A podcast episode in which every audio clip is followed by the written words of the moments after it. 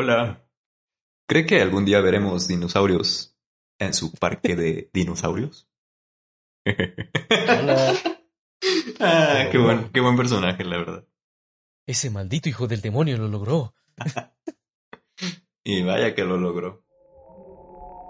Hace no mucho tiempo, en una galaxia no muy lejana,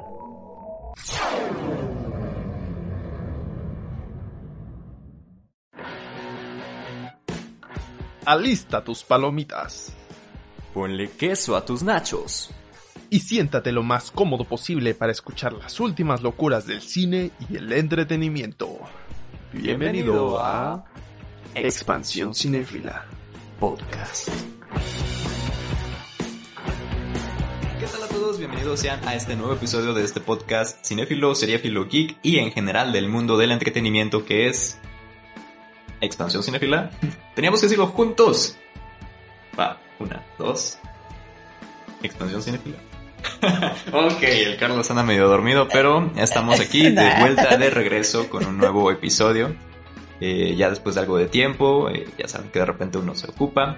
Pero pues ya les habíamos comentado que mientras no les digamos que vamos a dejar de emitir o de compartir contenido, vamos a seguir aquí molestándolos un buen rato. Así que síganos sintonizando por este canal, por esta página de Facebook, por Spotify, por donde quiera que nos escuchen. Yo soy el amigable host Nock y se me olvidó de repente quién soy. Después de tanto tiempo de no grabar, ya ni siquiera sé qué soy, qué, qué hago aquí. ¿Existo, no ¿Quién existo? soy? ¿Quién soy? Ahorita el Carlos saca todo filosófico, pero también de este lado tenemos, de este lado, no sé de qué lado vaya a aparecer, pero tenemos también al joven Paduan Carlos. Aquí doy. Y Y en esta ocasión vamos a hablar un poquito, eh, bueno, vamos a estar como que platicando más que nada en nuestro ambiente, en nuestro contexto, que generalmente nos gusta mucho hablar sobre diversas cosas. ah, ya lo mencionamos, anime, música, libros, pero en este caso vamos a hablar, en este caso, en este episodio vamos a hablar un poquito más sobre superhéroes. Vengo con playera temática y Carlos con su playera de Jingy Yang.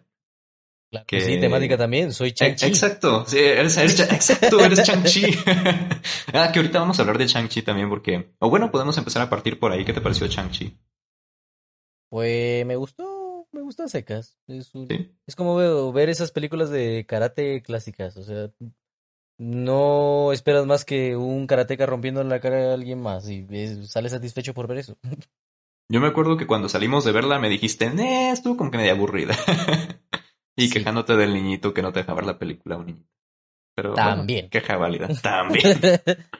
Quizá por eso no la disfruté en su momento. Luego la volví a ver y dije, bueno, es una película de karate. Ajá, es que yo las opiniones recientes que he escuchado, no sé si hayan cambiado también las opiniones en general del público. Ah, por el público me refiero a más que nada a los fanáticos, porque creo que es como el, mm, el tipo de gente de las que escucho como que un poquito más de cosas, ¿no? Obviamente los críticos serios como Martin Scorsese dicen, no, es que esto no es cine.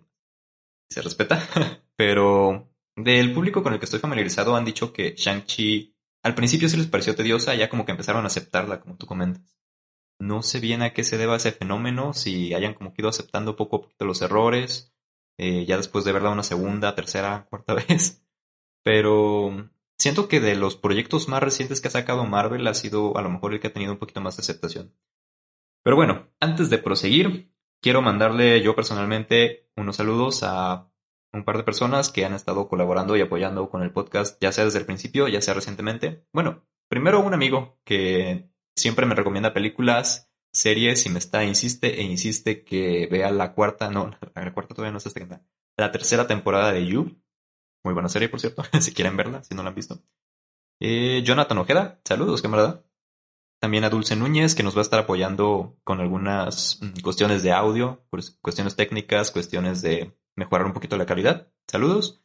Y a Domingo Gracias, Solís, quien hace poquito, saludos, saludos de Carlos también. Carlos les manda un guiño guiño. Dos de una vez. Mm, dos. Dos Ah. y una mirada de Black Adam. Dos y una mirada de Black Adam. Si no lo pueden ver en Facebook o en, en donde quiera que lo estén viendo, eh, ahí, ahí imagínense la mirada de Carlos. Igual creo que Spotify también te da la opción de mostrar el, el video mientras estás escuchando el podcast. Ah, vamos a ver si podemos activar también esa función para que puedan ver las miradas de Black Adam de, de Carlos. Pero sí. También para que, sí, para que nos sintonicen. Para que Domingo Solís, que es otra persona que estamos saludando ahorita, pueda ver esa, esa mirada seductora que Carlos está echando ahorita por su cumpleaños y por su reciente graduación. Muchas felicidades, bro. Tú que nos has estado apoyando desde el principio con este podcast, con este proyecto, que siempre nos comentas, lo compartes. Muchas gracias por tu apoyo y esperemos que este episodio sea de tu agrado y de todas las personas que están escuchando en este momento Expansión Cinéfila, ya sea que empezaron a escuchar recientemente los episodios o que ya nos siguen desde hace tiempo y dicen, ah, miren que sacaron estos chavos ahora, vamos a escucharlos un rato. O simplemente le dieron clic sin saber qué era y, y terminaron Claro, aquí. Por cierto. Sí, esperemos que les guste. Yo no, Carlos. Yo no, yo no. Esperamos que le guste, con toda la sinceridad. Con toda la sinceridad del mundo. Exactamente. Ah, pero bueno. Hablamos un poquito sobre esa polémica de Shang-Chi y es que se dice últimamente que Marvel está teniendo como que un declive. El famoso pico del tiburón o este, este punto como El salto del tiburón, hermano. el salto del tiburón, el salto del salmón. ¿De dónde El era el salto del del salmón. salmón? De Tierra de osos. Tierra de Osos, sí es cierto, como que mm, ya ves tanto tiempo sin grabar, me, me dejas sin, referencias activas. Pero. No puede ser. Te estás quedando sin poder. Te empiezan Y a olvidar. cabello también. Te empiezan a olvidar, mi amigo. No, a mí ya me olvidaron desde hace quién sabe cuánto. Ya llevo en en el rincón del olvido ahí, ya, ya tengo condominios. Soy como el meme del, del esqueleto que, que se va hundiendo cada vez un poco más, algo así. Pero bueno, estamos divagando, nos estamos desviando. Eh, te hablaba de este pico de Marvel. No sé si has escuchado un poquito sobre esto. Sí. Como que este punto en el que va ido, en el que va ido, en el que ha ido decayendo poco a poco. Sí, ese pequeño declive que mencionan muchos de los fans. Y algunos se están volviendo ex-fans, por cierto. Sí. Creo que es una cuestión mucho de percepción, pero no sé tú qué opines un poquito más al respecto o qué nociones tengas de esto que estoy comentando. Mm, pues más que un pico lo veo como una... mm, ¿Cómo decirlo? Como... ah, alguna vez llevado, para los que llevaron matemáticas y cálculo, ¿alguna vez vieron la, la esa, la gráfica tangente o la sinoidal? No me acuerdo cuál era. Sí, ingenieros por ahí. Exactamente, se ve como una curva que va arriba y luego abajo, arriba, abajo. Una buena, una mala, una buena, una mala. Ok, espera. Para más fácil. A ver si lo dibujo bien. Arriba. Enoch Profe abajo, nos va a ilustrar. Algo así. Esta es una M de Moriarty, yo creo, pero. ah. pero algo así, ¿no? Que Ándale, una subiendo y M. bajando. Algo así. ok. Uma, uma, uma, uma M. Sí, yeah. Exactamente, más o menos así lo veo. Ok. Oh, ¿Tú a qué crees que se deba esa como variación entre, podríamos decir que es la percepción de las películas de Marvel últimamente? Llegó como que a un punto en el que mm, a lo mejor estaban arriba, como comentas, y toda la gente decía, no, es que son lo mejor, eh, todos los fans las disfrutaban mucho. Obviamente siempre ha habido opiniones polarizadas o divididas, pero había como que cierta mayoría que decía, no, pues es que esta película es muy esperada, este, el hype está por los cielos, la emoción está por los cielos. Y ahora como que hay un poquito más de inseguridad en ese terreno, ¿no? Pero Sí. ¿por qué? Pues creo que depende mucho de la película, o sea, por ejemplo, lo que pasó con el caso de Doctor Strange en el universo de la locura. Ahí Ajá. fue porque todos estaban con las teorías a full, no se les cumplieron algunos y prácticamente bardearon a, Bar- a Marvel por eso, por no hacer cierto tal filtración o tal teoría. Ese es porque se estaba el hype por las nubes y no se esperaban el producto que nos iba a dar Sam Raimi. En otras es porque Marvel se quiere poner experimental, como a muchos no les gustó lo que sería WandaVision. O en otras es porque uno de los, eh, de los aspectos que sí he visto es que le están haciendo un poco más comédicas las series, o quizá es mi percepción, pero no sé, le están dando más protagonismo a la comedia que como tal a la acción como era antes. O sea, las películas de Marvel, o al menos yo cuando inicié, las veía más por la, por la acción, digo, por ver a superhéroes dándose en, en la, eh, eh, En la madre. eh, Las exacto, cosas como son. Exacto. Bien dicho, bien dicho, gracias. Que no haya censura, señores, que no nunca lo censuren. Ahora, pues lo veo más que nada por eso. Están cambiando un poco el rumbo, están cambiando un poco el público objetivo, también como lo hablamos en unos episodios anteriores, de que quieren llegar a un público nuevo, presentar nuevos personajes y están viendo como una manera más experimental, más nueva de hacer esto. Así lo veo. Y a veces funciona y a veces no. Como te digo, es una M de Moriarty ahí. De que a veces el producto funciona, a veces no, y ya no sabes bien qué esperarte. Creo que eso es lo que nos pasa a algunos, muchos, varios fans, como es mi caso, la verdad. Que es uno de los temas de nuestro debate de hoy, ¿sí o no? Exacto, pero yo creo que ahorita que mencionas eso también es como...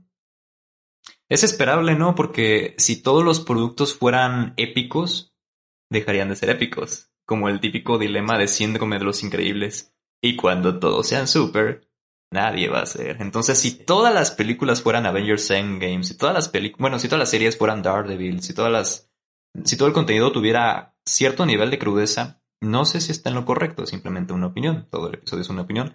Pero siento que esto influiría también en la percepción de la gente, ¿no? Como que necesitarías cada vez algo más hardcore, algo más épico, algo más intenso para que pudiera causar el mismo impacto. Entonces, a lo mejor también dejaron la vara en cierto nivel y ya hacer productos un poquito más abajo los toman como, como malos, cuando a lo mejor no son tan malos, simplemente son diferentes. Pues mira, man. mira, uno de los puntos ahí para debatir eso es el caso de Capitán American de Winter Soldier. Ok. Esa vino después de Avengers. Ajá. O sea, Avengers fue un punto de clímax ahí brutal, ¿no? Un punto de quiebre en, cuanto a epicidad. Y esa película vino después. No fue tan épica como esa, pero fue muy, muy buena. Ok, pero ¿estás de acuerdo que antes de Avengers se estrenó, después de Avengers y antes de Capitán América, tuvimos Iron Man 3. Y Iron Man 3 tuvo una recepción también que dijeron, oh, esta cosa, ¿cómo existe a la fecha? Siguen repudiando al mandarín, cuando Iron Man 3 es una película, en cierto modo, incomprendida, a mi opinión. Pero tuvimos como que este bajón, ¿no? O sea, Avengers, Iron Man 3. Luego la que por muchos es catalogada la peor de Marvel y por mí es de mis favoritas, personalmente, Thor The Dark World, Thor El Mundo Oscuro, que también muchos la catalogan muy olvidable, muy aburrida. Y después volvimos al punto de la M de Moriarty. Así vamos a llamar el episodio, la M de Moriarty. La M de Moriarty. No, tal vez no, pero suena chido.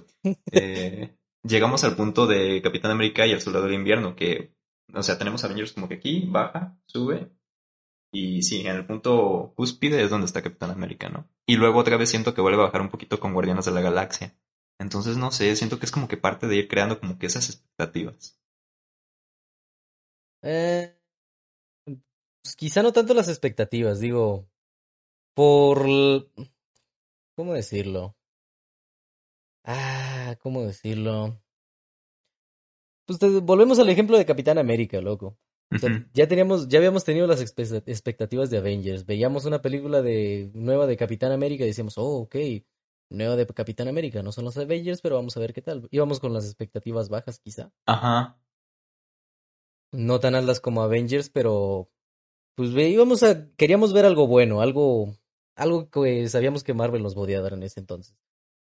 Y nos sorprendía. Y hablando de expectativas, ¿tú qué expectativas tenías antes de ver Thor Love and Thunder? Que hace poquito me platicaste sobre esta película y, y quedamos ahí como que uh. divididos. Bueno, yo me acuerdo que antes de que la vieras yo ya la había visto. Tú la viste en Disney Plus, me uh. parece, yo la vi en cines. Sí. Y aparte del concepto que, bueno, del, de la idea que tengo que siempre influye mucho tanto con quién ves la película como el si la ves en una pantalla grande o en una pantalla chica. Independiente de eso, recuerdo que yo te comentaba, tienes que verla, no es tan mala como dicen, está padre, está decente, está aceptable. Y después de que tú la viste me dijiste, no, me, no me gustó. Entonces, me gustaría saber como que, qué expectativas tenías al respecto, cómo fue tu experiencia, etcétera. Mira, eso sí la puedo catalogar, la verdad, como una mala experiencia. Te seré bien sincero.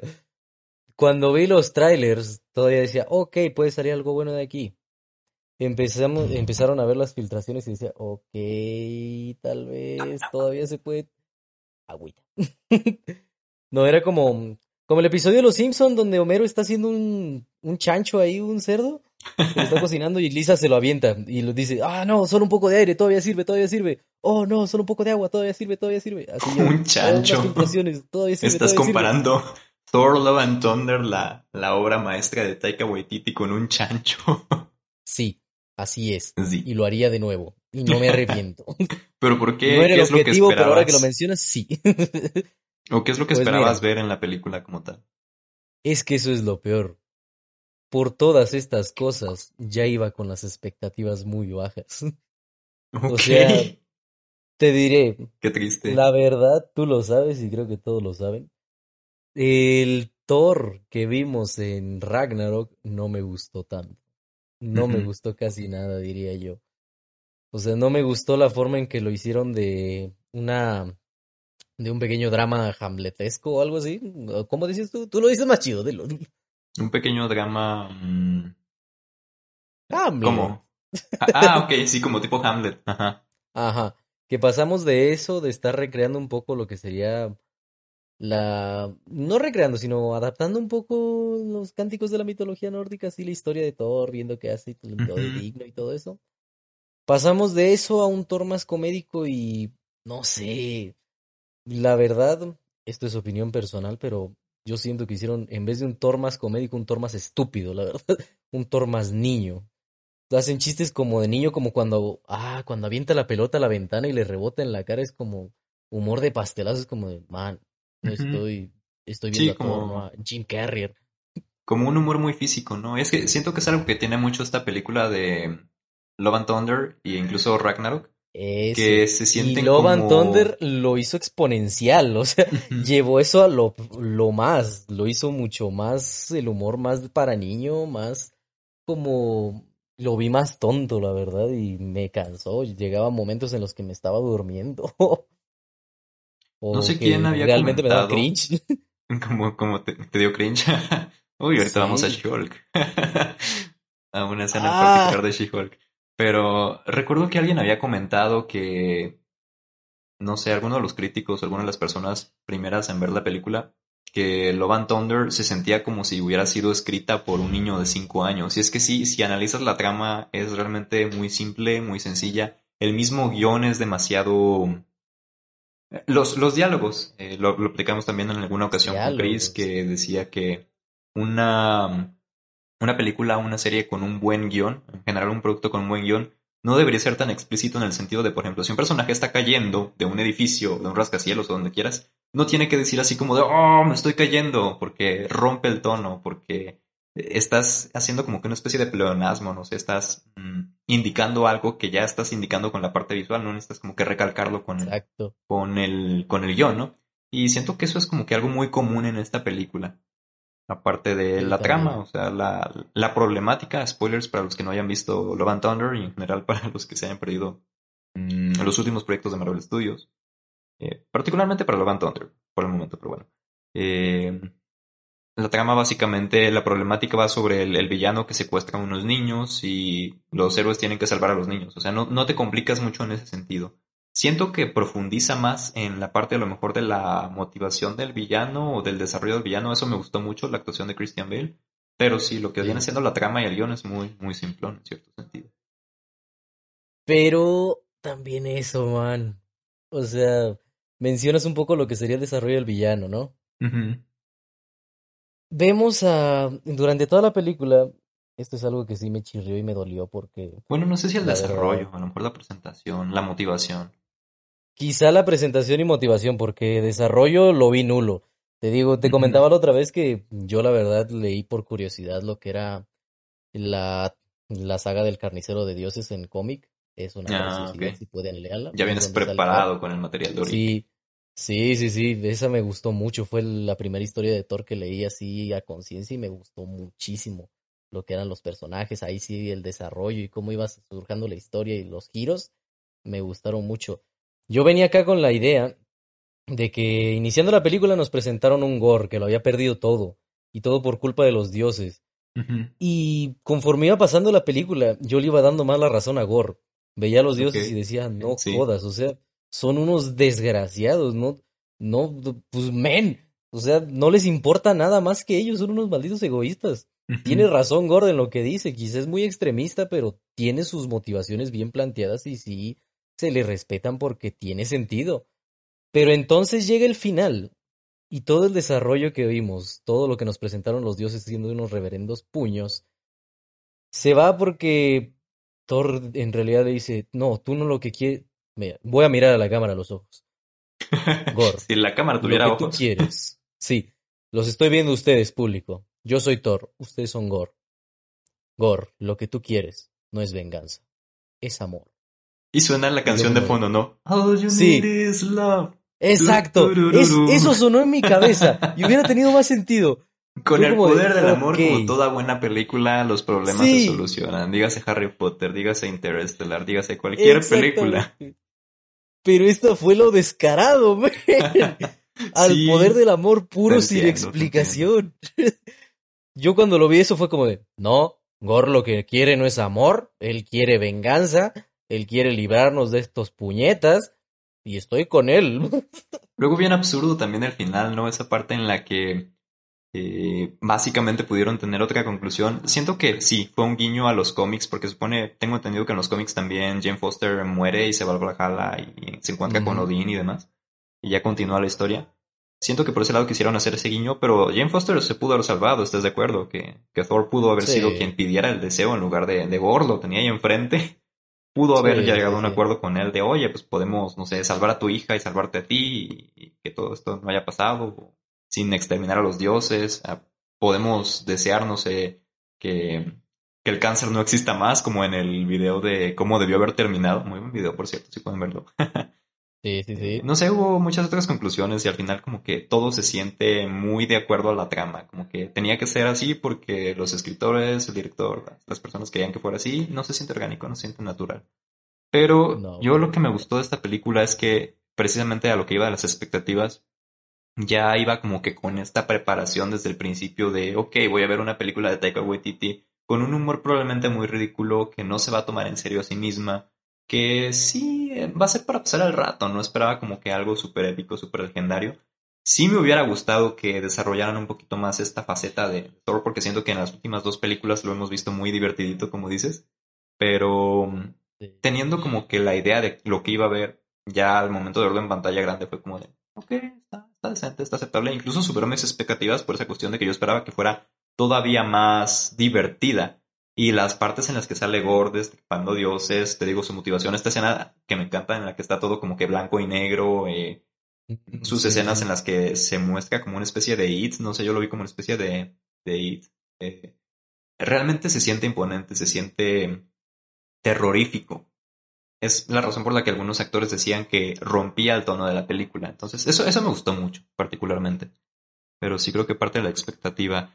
¿Te imaginas una película de Thor que tuviera el estilo o el tono como de vikingos, la serie? La seriedad así como de vikingos, de, de tomárselo así tan en serio, no sé. No sé, solo imagínatelo.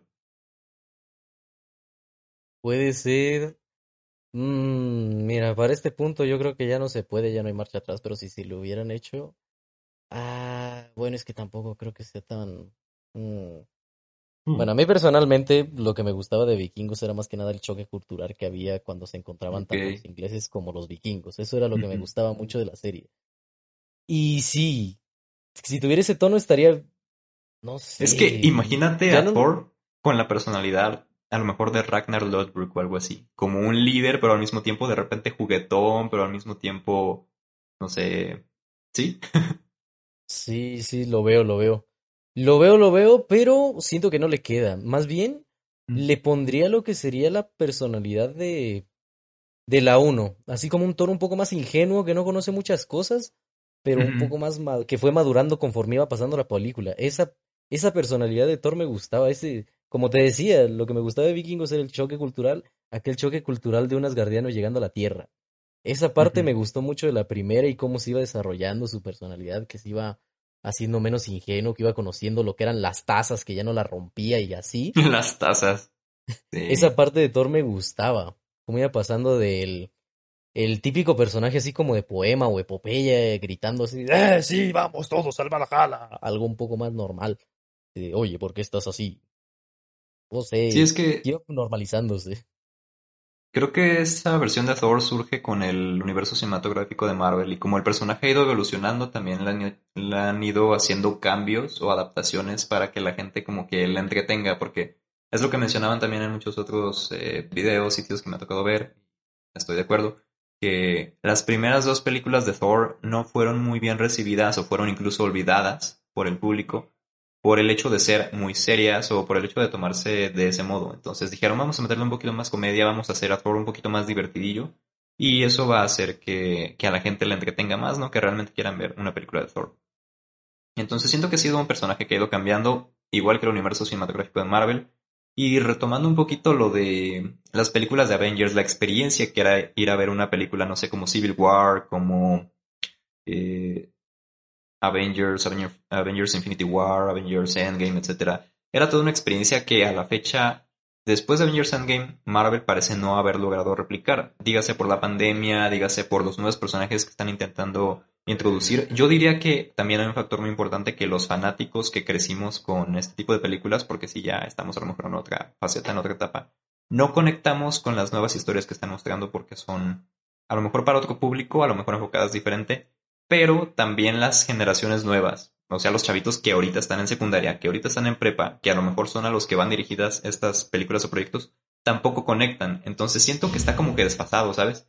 ni los fans viejitos ni los fans nuevos conectamos con las nuevas series o películas que están sacando, por alguna extraña razón. En algunas, algunas veces se les olvida un poco la fórmula. O sea, lo que los decía, ¿cómo decirlo? Lo que los decía Marvel, por así decirlo.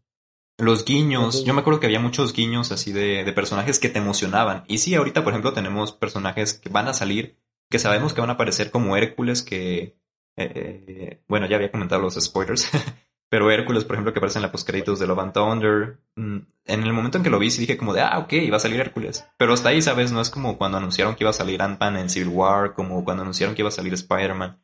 No sé bien si se deba a que ya vimos muchos cameos o ya lo hemos visto todo, pero creo que sí estamos en ese punto en el que falta un poquito más como de potencia. Sí, creo que Tal vez ya estamos viejos y amargados. También. es que, bueno, vamos, vamos a sonar más viejos. Iron Man 1.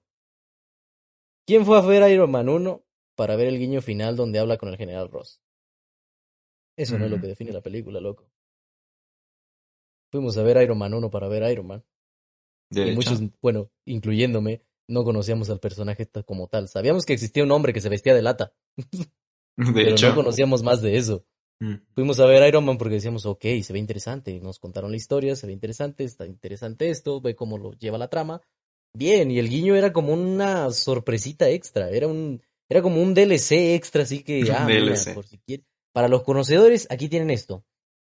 Tengan para ustedes, pero para los demás todo era disfrutable. Eso de que se base mucho en los guiños ya después, no sé, ma. Pero es que sí, porque antes las postcréditos, mi punto es que antes las postcréditos eran como como más emocionantes, ¿sabes? Veías, por ejemplo, ah, no sé si también, sea cuestión del conocimiento de los personajes o demás, pero antes veías, por ejemplo, que salía el general Ross y salía Tony Stark y decías, ok, entonces van a juntarse estos dos y veías como que todo un mundo de posibilidades. Ah, luego veías a la gente Colson encontrando el martillo de Thor y decías, ok, es que se viene Thor y, puede que veamos a los Avengers. Entonces, como que esa emoción era muy palpable, era muy mucho la expectativa de ver cuál iba a ser el siguiente guiño. Salía, no sé, una gema del infinito en, en alguna escena y decías, es una gema del infinito. Y ahorita sale un personaje o algo así, es como de, oh, ok. Es, es como mi punto, como que antes realmente te emocionaba. Ahora ves a Bruce Campbell en la postcréditos dejándose de golpear y es como de. Oh, regrese Belder, por favor. No, o sea, sí, sí me gustó, pero, pero también es diferente ese tipo de emoción que sentíamos antes por esas créditos o por esos pequeños guiños que, que lo que se llega a sentir ahora. Ni no generalizo, o sea, es a lo mejor mi opinión. Si la comparten, pues también. Qué chido, coméntenos. Hablando de otras películas, por ejemplo, de los recientes, mm, ¿qué opinas de Eternals? ¿Sí viste Eternals? Sí, vi Eternals. Sí lo vi, sí lo vi. Te escucho como si lo dijeras, desgraciadamente lo vi. no, fíjate que... ¿Sí te gustó? a pesar de todas las críticas, me gustó. La vi, ok, bien, chido. A mí se me hizo bastante decente. Sí, o sea, está decente. Lo que sí es que lo sentí un poco lento y como mm. había tantos personajes, como que no se desarrollaron todos a la, a la par, por así decirlo. O sea, por ejemplo, la, la piba esta que era muda, que corre mucho. no me acuerdo. Ah, sí, ese personaje. Siento que tiene mucho potencial ese personaje si lo saben explotar. Creo que es un personaje Exacto, muy. Y, la vimos al final de la película. Orgánico. Sí. Sí, de hecho estuvo toda la película escondida y hasta el final fue como de. Sí. Ah, a ver, la vimos hasta la última media hora. A la última media hora de película y si acaso en algunos flashbacks le decíamos, ok, es la que corre rápido. ¿Dónde está? Ya están todos, menos ella. Hmm, qué curioso. es Macari, ¿no? Se llama. Macari. Macari, Macari sí, era Ujú. Macari. Creo que lo padre de esa película. ¿Cómo? No, no, no, iba a decir algo así como de, la pelea final estuvo muy bien, pero para llegar allá de un punto a otro sí había momentos en los que se ponía lento, como que querían desarrollar un poco a cada uno, pero al final no desarrollaban a nadie como tal, lo desarrollaban mucho a lo que serían los protas como Icaris, como Angelina Jolie, le voy a decir Angelina Jolie. es Angelina Jolie en cualquier Es película. claro. Angelina Jolie, claro que sí, No es la Angelina Jolie Salt, no es. Tomb Raider, no. Es Angelina Jolie, así de simple. Evidentemente. Angelina Jolie busca tesoros, Angelina Jolie con una lanza, Angelina Jolie eh, con alas, no sé. Es como La Roca, ¿no? En sus películas. La Roca es la misma en, en todas las películas que la ves. Exactamente, man. No es Black Adam, es, es Roca Es la Roca. Adam. Black Roca, no sé, algo así. No. Es, es La Roca, me cuenta. Eh, Nos van a funar. no, Fue no, ¿qué? Fue no. A mí, deslíndeme. Por favor. cancelado. Pero bueno, eh, sí, creo que lo padre de esa película, como dices, está un poquito lenta, pero a mí me gustó mucho como que la dinámica de los personajes, como el cómo van interactuando. Creo que esa es la clave y lo que hace que sobreviva, además de la escenografía, que sí grabaron mucho en locaciones reales y no solo en pantalla verde. Pero bueno, solo Ahí como sí un pequeño paréntesis. Sí. Y respecto a las series recientes, ¿qué opinas? ¿Cuál es tu favorita? Las series de Disney Plus Uf. que han sacado. De las nuevas, de las nuevas, contando desde WandaVision hasta acá. Sí, WandaVision, Loki, Moon Knight, Miss Marvel, She-Hulk. Ok. Además, te daré un resumen de todas, así, resumen en prácticamente dos palabras. ¿Va? WandaVision me gustó mucho, aunque, aunque a muchos no les haya gustado, es una de mis favoritas. La pongo en mi top 3. La siguiente que salió después de esa, ¿cuál fue? Mm, fue la de Winter Soldier, ¿no? No, Sí. la de Falcon con Winter Falcon Soldier. and the Winter Soldier. Ese estuvo bien, ya analizándolo después puede llegar a ser medio aburridón a veces, pero estuvo bien igual, me gustó también. Eh, después de eso salió Hawkeyes, no lo he visto. El, el Hawkeye. no lo he visto. ¿No lo has visto? No, todavía no lo he visto. Y... Sí, también está Fíjate bastante que- decente. Sí, es que yo sé que va a estar decente y te- le tengo fe, pero me da flojera verla, no sé por qué. Fíjate que yo tenía todavía más expectativa para esa serie. Mm, me gustó, pero tampoco es como que me haya terminado de convencer. Hablando precisamente de expectativas y del hype, como que yo esperaba ver un poquito más de... Ah, no sé. en realidad, Algo le faltó, le faltó sí, esperaba como que ver un poquito más Ojo de Halcón, pero como que esta serie intenta explorar a lo mejor otra parte que no habíamos visto de él. A lo mejor es una cuestión muy personal, pero sí me hubiera gustado más como que ver un poquito más del Ojo de Halcón de Avengers o del Ojo de Halcón que ya habíamos visto y no de esta nueva faceta que están presentando. Que también se entiende porque la serie no es solamente de él, sino trata de presentar precisamente a un nuevo personaje como lo es Kate Bishop, que supone que va a ser su sucesora. Entonces, sí, se comprende, pero personalmente no me terminó de cuajar. Y que hay de Moon Knight, Miss Marvel, Loki. Moon Knight y Loki, esas también están en mi top, en mi top 3. La ok, verdad, yo entonces pondría- quedaría Moon Knight, o cuál, cuál sería la primera? Fíjate nomás. Me gusta mucho la cultura egipcia, me gustó mucho cómo llevaron Moon Knight. Moon Knight top 1, top Ok, 2, WandaVision, top 3, Loki. Así pondría mi top 3. Tiene sentido. Te Ah, ¿Te que- gustó más WandaVision que Loki? Sí, ya después analizándolo. Bueno, es que yo la verdad era muy fan de la Bruja Escarlata, también por eso me dolió la película de Multiverse of Madness. Pero no, pues sí, historia, tienes, a. Guadalupe por ahí. Tenía que ser. Exactamente, exactamente. Saludos a Guadalupe. Saludos a. Guadalupe. Pero Pero sí. sí, es que creo que la mayoría se va por esas tres, fíjate, precisamente. Se me hace curioso. No sé. No es coincidencia. No es coincidencia. Yo personalmente. Ah, es que esto, esto que voy a decir va a ser muy polémico, pero creo que la que más me ha entretenido y la que más he disfrutado ha sido She-Hulk.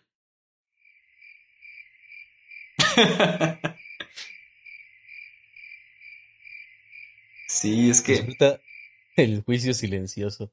el juicio silencioso. No, es que ahorita no sé si se escucha en el audio, voy a tratar de limpiar lo más posible, pero mis roomies, mis, mis compañeros están acá haciendo ejercicio y están escuchando, bueno, diciendo cosas muy acorde a lo que estoy diciendo, entonces es como si hubieran entendido la polémica. Uh, Así como, no manches, ¿cómo te puede gustar eso? Obviamente no están escuchando, pero quiero creer. Pero fue como que muy oportuno, por eso me quedé así como... Ok. Pero sí, She-Hulk, She-Hulk me, me entretuvo mucho. No sé bien a qué se deba, si a lo mejor al hecho de que tenía la expectativa muy baja. Eh, lo único que esperaba era que trataran bien a Daredevil y siento que lo hicieron bien. Mm, por ese lado me cumplió. Y también me entretuvo. Siento que las series anteriores de Marvel sí las he visto, pero en cierto modo ha sido más como que por compromiso. Como que por el hecho de yo poder terminar de ver WandaVision, yo poder terminar de ver Loki. Sí me dejaban picado, sí me dejaban con la intriga de qué va a pasar en el siguiente episodio, sobre todo WandaVision.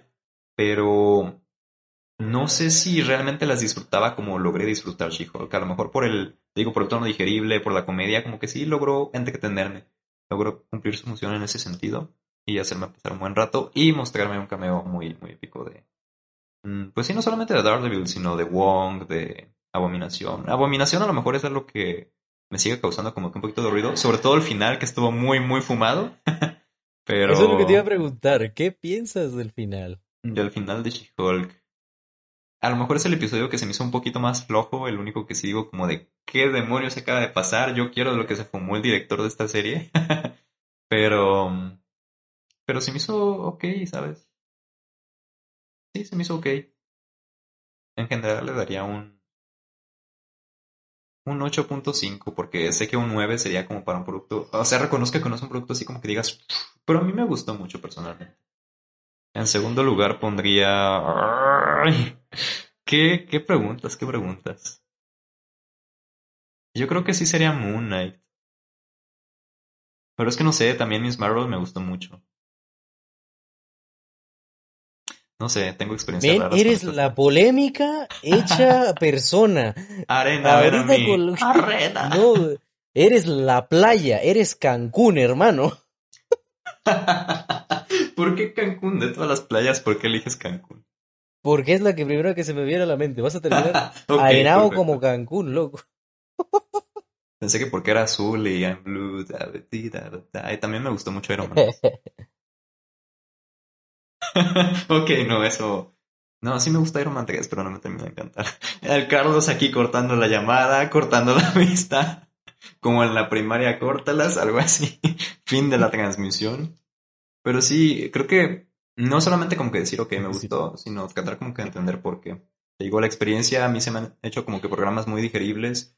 Siento que también influye mucho el, el hecho de que las, las series recientemente de Marvel se han presentado en formatos de miniseries de seis episodios, a lo mucho siete, siete episodios, ocho episodios, no pasan de ahí. Entonces, mm, yo que soy muy malo últimamente para ver series, disfruto mucho el hecho de yo poder mm, ver capítulos así cortitos y que se estrenen cada semana a tener disponibles, no sé, todos de trancazo y tener la presión de tener que verlos todos. Como que me da más flojera, ¿sabes? Entonces, a lo mejor no es tanto por la historia ya, ni siquiera por el personaje como tal, sino la experiencia de yo poder disfrutar ese momento. Yo creo que va por ahí. Y Miss Marvel, algo que me gustó mucho fue. Tengo que admitir que tiene un buen de relleno. Eso no me termina de encantar. No me termina de encantar la historia de. de Pakistán y todo lo que tratan aquí, como de, meter un poquito a calzador. Pero la presentación del personaje se me hace muy buena. Sobre todo lo que viene siendo principio y final de temporada. Ya el intermedio es como de ok. Pero me gustó, o sea, también la disfruté mucho y recuerdo que fue de esas series que sí estaba esperando el próximo episodio y el próximo episodio y el próximo episodio. Pero también influye mucho con quién la vi. Esas series yo las vi solo. Trata de, no sé, mostrarle a, a mis amigos también o a, o a la gente con la que vivo las, las series, ponérselas, no sé, porque yo sé mucho como de compartir lo que me gusta, pero no lograban co- como que conectar, entonces ya me tocaba como que verlo solo. Todo bien. Seguimos siendo amigos. Todo No todos podemos estar en lo correcto. No, no es cierto. no, no. es meme, tu opinión equivocada. Sí. No, no, no, no, no te creas, no te creas. No, pues respeto mucho eso, la verdad. Te voy a decir algo. Ya terminé She-Hulk. ok, ¿y qué opinas de anécdota. Así sin, La sin verdad, censura. No tienes que decir que te gustó porque a mí me gustó. Pues no está tan bodrio. O sea, Ok. Te digo como el meme del... Te sorprenderá. Del, del morenito, ¿no? Que le están poniendo ahí la, la cuchara y la prueba y es como de... Oh, no, me agrada. Sí, el Shaq, el uh. El Shaq, ajá. Pues mira, te diré algo. Mi experiencia con She-Hulk fue, vi los primeros capítulos y decía, ok, vengo con expectativas bajas, me está gustando. Vi los de medio, fue como de, ok, ya me está dando algo. Ah. Vi los últimos capítulos y fue de, ok, vale, no sé, como de... Veo a She-Hulk como un troll de internet. Ajá, es que O sea- eso es también lo que me gusta mucho, que se burla mucho de sí misma, o sea, de, de la misma serie se reconoce como algo que no se puede tomar tal cual en serio eh, y se ríe de eso. A lo mejor la parte también de, de los haters me gustó mucho eso de cuando dicen, no, pues es que somos el club que odia a She-Hulk, ahora di cosas que, que odias de She-Hulk, no, pues es que sería absolutamente lo mismo si, si fuera un personaje masculino. No sé, como que ese tipo de comentarios de haters que te encuentras en internet se me hizo muy, Sí, muy cómico como que verlo ahí representado, fue como de, ah, sí son, sí. sí somos. Y ya cuando vi el final, te digo, veo a She-Hulk como si fuera el troll de internet que, que es como de, ah, te hice enojar, jajaja, gané. Ujú. Así veo la serie de She-Hulk, los últimos episodios. Y la verdad digo, ok, sí me ganó. Ok, sí me hizo enojar. No, al final fue, fue como de, me sentí ridículo, así como de, vale, sí, es un troll. Ya lo entiendo. Como que entendí al final el objetivo de la serie. Eso sí, lo que te voy a decir. Lo que no me gustó de la serie, el relleno. Que sí hay que admitir que hay episodios de relleno. ¿Cómo cuáles? Pues es que yo diría que toda la serie es Como un medio. relleno. Eso. Hay algunos Pero- momentos que sí sienten de relleno como de... mm, no sé. Pero está bien, o sea, está, está disfrutable. Incluso la volvería a ver. Para reírme un rato. Pues sí, pero siento que ya aceptar eso es como caer en el conformismo como tal. Mm. O sea, sí está bien, pero no sé, man. Ahora, la otra. La otra que va de la mano con el relleno. El cringe. El cringe. O sea, El Grinch. es una serie de... El Grinch. Es una serie de comedia. Y como el 20% de los chistes me dieron risa. Los otros eran como de... eh, no estoy Como me de decías el, meme de Back. Jordigans, ¿no? De Pablo. Sí, exacto. Es de... Es gra- No es gracioso de risa. Es gracioso de raro. Exacto.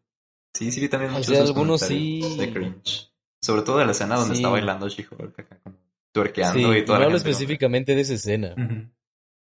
O sea, también hablo de otras que son así bastante como, random o que las alargan mucho, como... No sé si has visto Padre... No, creo que no has visto Padre de Familia, ¿verdad? Mm, ¿La ubico? ¿La ubico?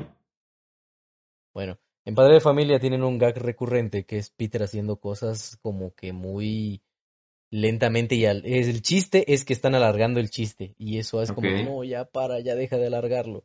Uno de ellos es que trata de envolver un pollo, algo así, una comida de Navidad, y está usando ese, ese plastiquito que usas para cubrir la comida Ajá. y está así, con el plastiquito, porque está todo pegado. Y así el chiste dura como tres minutos, tratando de quitar el plástico, y es como, ya, güey, dale, dale, ya, termina el chiste. Ok. Es algo así, no tan extremo, no tan el mismo caso, pero sí lo veo como que alargaron el chiste, alargaron la escena, Ajá. o que de plano el chiste no me daba gracia desde el principio. Ok. Pero si te soy sincero, voy a decirte las cosas buenas. Ok. Empaticé mucho con She-Hulk. Me gustó mucho la trama de cómo iba aceptándose. El episodio donde va con Emil Blonsky ahí a platicar con los pibes. Algunas bromas sí me dieron cringe, otras sí me dieron risa, pero me gustó mucho esa parte de la aceptación. Yo no empaticé mucho con ella, pero me gustó el personaje. Me hace como... mm, como muy tierno, muy bonito, ah, pero al mismo tiempo puede ser rudo. Sí, no sé, realmente se siente como que esa matiz, como que esa diferencia entre lo que es She-Hulk y lo que es Jennifer Walters, su alter ego. Eh, cosa que siento que últimamente mm, no notamos mucho con el profesor Hulk. Obviamente con Hulk pues, sí se nota que es un monstruo verde y grandote, ¿no? Exacto. y se notan mucho esos matices, pero eran literalmente personajes diferentes. Y aquí es como que realmente sí sientes esa. mm, que, que realmente sigue siendo Jennifer Walters, pero verde grandota, ¿no? Y Jennifer Walters, pero bonita y chiquita y chinita. Entonces, Sí, aquí sí se siente como que el mismo personaje. Precisamente lo dicen desde el primer episodio que no tienes otro sujeto en la cabeza, no tienes alguien que te esté molestando ahí todo el tiempo, o otra persona viviendo dentro de ti, sino que realmente es solamente ella. Entonces, eso me gusta. Mm, Te digo, no llegué a empatizar mucho con ella, pero, pero sí. Es que el concepto que plantea también en ese mismo episodio de que alguna vez han tenido el amigo que es popular y que está en el, Ajá. está en el equipo de fútbol y dices, oh, quiero ser como él, pues ella es She-Hulk. Pero She-Hulk no es Jennifer Lawrence. Jennifer Lawrence. Jennifer Lawrence. No, pues no, imagínate Jennifer Lawrence. Ella, ella ya es Mystic. Jennifer Lawrence She-Hulk, qué grande. Bueno, Eso sí me da cringe. She-Hulk no es Jennifer Walters. Oh, sí, sí, da cringe. Esa parte de que dice, es como que les agrada a las personas, pero no por quién es, sino por She-Hulk. Y esa parte me gustaba mucho y por eso empaticé con el personaje. Era como de, damn, me gusta ese conflicto, me gusta cómo lo está abordando y me gusta cómo se está aceptando al final. El conflicto de Hannah Montana.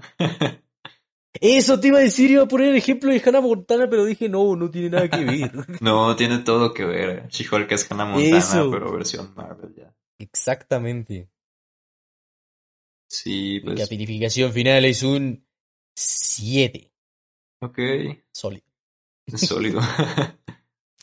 Crocante. Sí, sí lo entiendo. Te digo, siento que estos proyectos últimamente han sido muy... mm, No sé siquiera si decir polémicos, porque sí tienden a, ser así como... la- la- las personas tienden a decir como, no, pues hay como que cierto declive, no están tan chidos, incluso hay gente que ya no le llama la atención ver esta serie, esos proyectos, o dicen, ah, da igual si la veo o no la veo, o algún día la veré. Pero a mí me han parecido buenos en su mayoría, a pesar de, de la opinión popular. Eh, y supongo que es una cuestión muy subjetiva.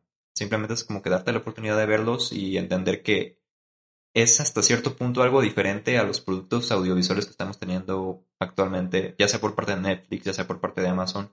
Es totalmente el sello de Marvel Disney y no estoy diciendo que Disney tenga la culpa de todo o de baja de calidad, de su, de subida de calidad. Simplemente así es, es su sello. Es Marvel, pero también es Disney. Entonces, entender eso, ¿no? Como que hay cierta diferencia y que también puedes disfrutar de ese contenido. Si te gusta bien y si no te gusta, pues también está chido. Pero, pues sí, a ver qué pasa. Esperemos que con el tiempo logren conectar un poquito más las nuevas generaciones con estos personajes a los que se supone que va un poquito más dirigido. Y sí, también los fans que logremos a lo mejor aceptar esto sin caer en el conformismo, que es lo que comentas también muy importante. Y hablando de eso, creo que hay proyectos que pintan bastante bien para futuro. No sé cuál de estos proyectos sea los que más te interese, ya sea confirmados o no confirmados, teorías, cosas oficiales que vayan a pasar. Por ejemplo, oficiales te puedo decir, la próxima serie que va a llegar hasta marzo va a ser Invasión Secreta. Secret Invasion es una serie que, ah, como su nombre lo dice, es como una especie de invasión secreta de los Skrulls, a quien ya vimos en Capitana Marvel anteriormente, y son una raza alienígena que puede cambiar de forma, que puede convertirse, por ejemplo, si yo fuera un Skrull, me podría convertir ahora en, en Carlos, me podría convertir ahora en tú que estás viendo este video, o en el presidente de tal nación, o en el secretario de tal nación. Entonces están invadiendo la Tierra, y Nick Fury, que ya no hemos visto también desde hace un buen tiempo en batalla, grande, regresa para esta serie tratando de desmantelar esta, esta invasión antes de que llegue a, a niveles más grandes. Entonces es como una trama política, una trama un poquito más seria, que es a lo mejor algo que muchos fanáticos ya de años también están pidiendo. Algo que promete no ser tan cómico. De hecho, vamos a tener a Emilia Clarke también en el, en el elenco, a, a Daenerys Targaryen. bueno, no es Daenerys, ¿verdad? Gracias, Es, es la actriz. Entonces, sí, a lo mejor es uno de los próximos proyectos. También tenemos películas confirmadas, Los Cuatro Fantásticos, eh, Avengers, otras dos películas de Avengers, Ant-Man 3, Guardianes de la Galaxia. eh, no sé cuál de esos proyectos te emocione o te cause ahorita hype o quieras mucho ver en, en algún futuro. Mira, a corto plazo, Guardianes de la Galaxia. Tengo intriga. ¿Por qué? Me gustan mucho los Guardianes de la Galaxia por lo que se vendría diciendo lo que es la trama. O sea, lo que vienen especulando que va a ser la trama, de lo que nos han dicho, que va a estar el, el alto evolucionador, que vamos a ver un poco más de Rocket y su posible salida de los Guardianes de la Galaxia. El alto evolucionador es como un personaje que tengo entendido que altera como que los genes de distintas razas o como un científico loco. Prácticamente un científico loco, pero bastante poderoso. Ok, y es como el creador de Rocket, ¿no? En los cómics. Ajá. Y en este caso parece que lo van a mantener.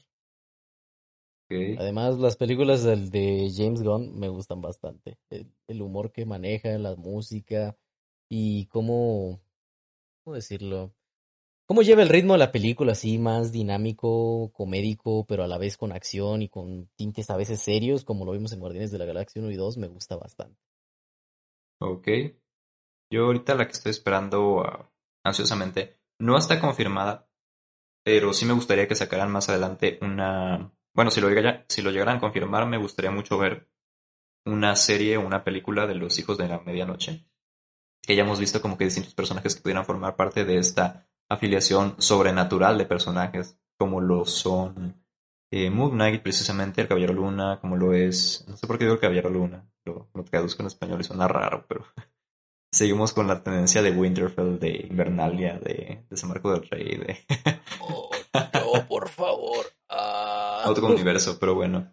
Ah, Moon Knight es parte de esta afiliación, me parece, o pudiera ser parte. El, el Hombre Lobo de Hombre Lobo por la Noche. Blade, que Oh, también sí. tiene una película próxima a confirmarse. ah, el Caballero Negro, que también ya vimos en, en Eternals.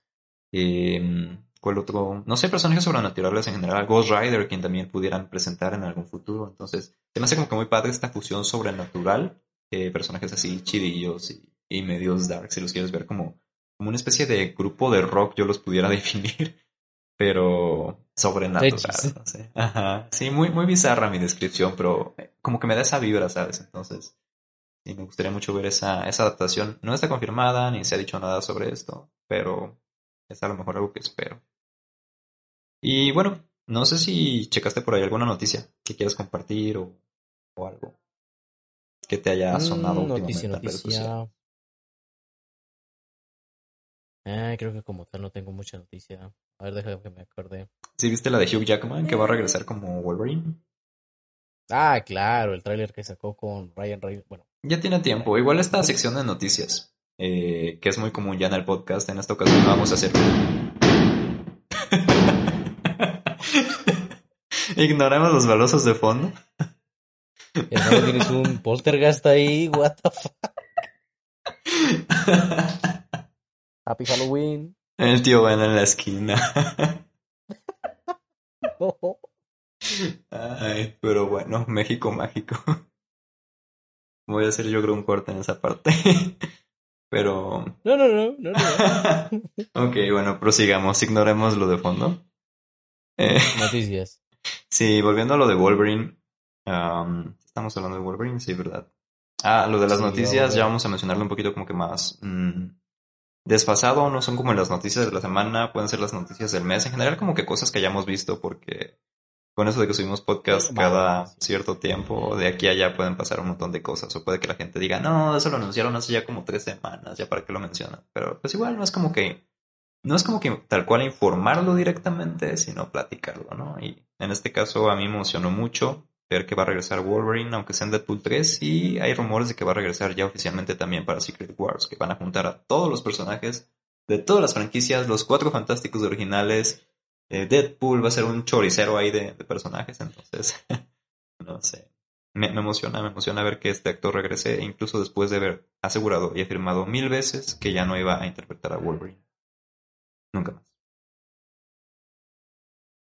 De hecho, sí lo hizo. ¿Y tú, tú- tú De hecho. Sí, sí, sí fue, sí fue. Yo estuve qué ahí. opinas? Yo lo vi. Yo estuve ahí. ¿Tú qué opinas al respecto? Pues, como tú dices, la ¿Qué emoción. expectativas es Hugh tienes Jackman, o sea.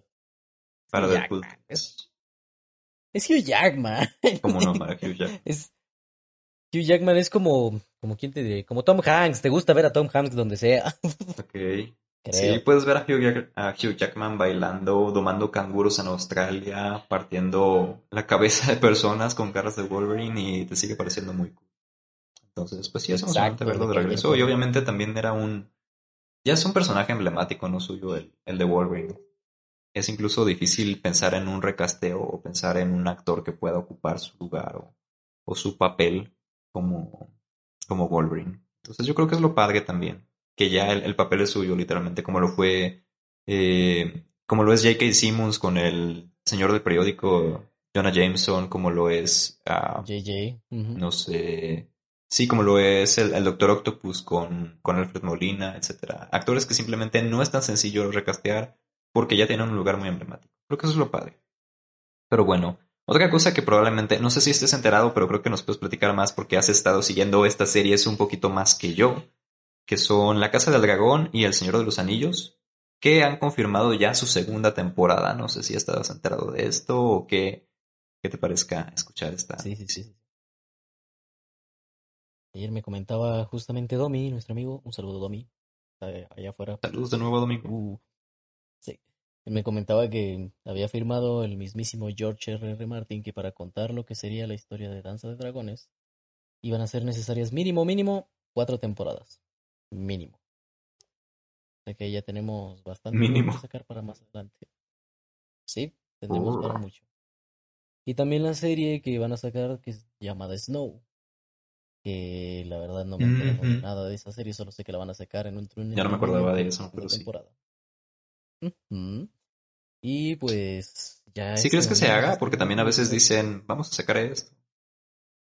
Sí. ¿Ya este domingo es sí, el sí, último? con el- Sí, este domingo es el último. Se nos va. Ok. no, pero regresa una nueva temporada, así que...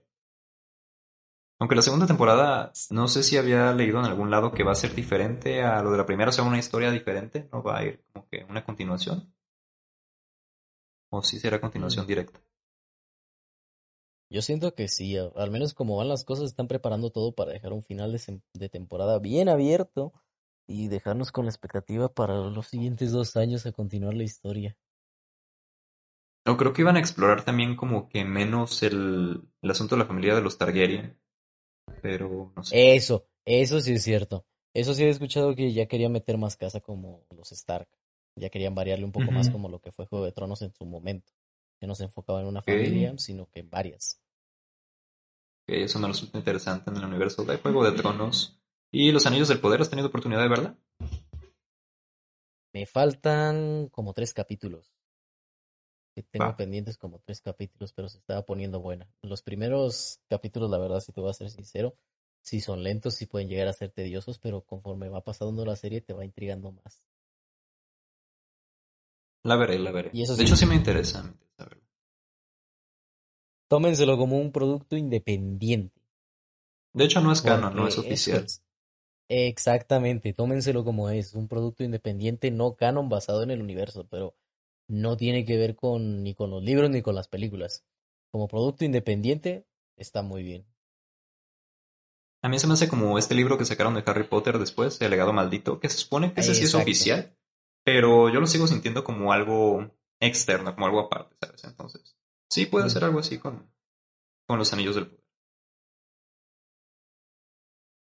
Y ah, otra noticia que me llamó mucho la atención y que tenía que incluir o que tenía que mencionar es que se confirmó el, el nuevo libro de Percy Jackson, creo que 10 años después del último que se estrenó. No sé si habías escuchado esto. Y obviamente pues tiene que ver yo creo con la serie que vayan a sacar luego en Disney Plus, ¿no? Entonces recordemos que va a haber una serie en Disney Plus de Percy Jackson y aparte se confirma una nueva historia mm, que continúa las aventuras de este, de este mítico personaje. Vale, me agarraste de bajada ahí. Ahí sí Yo también me quedé Jackson. como de no manches. Y es que creo que es una noticia que no se ha popularizado del todo o no se ha popularizado tanto, pero ya es, ya es oficial. Vamos a tener una nueva historia próximamente. Yo creo que va a salir el próximo año. No, no recuerdo bien la fecha, pero sí, ya está en desarrollo.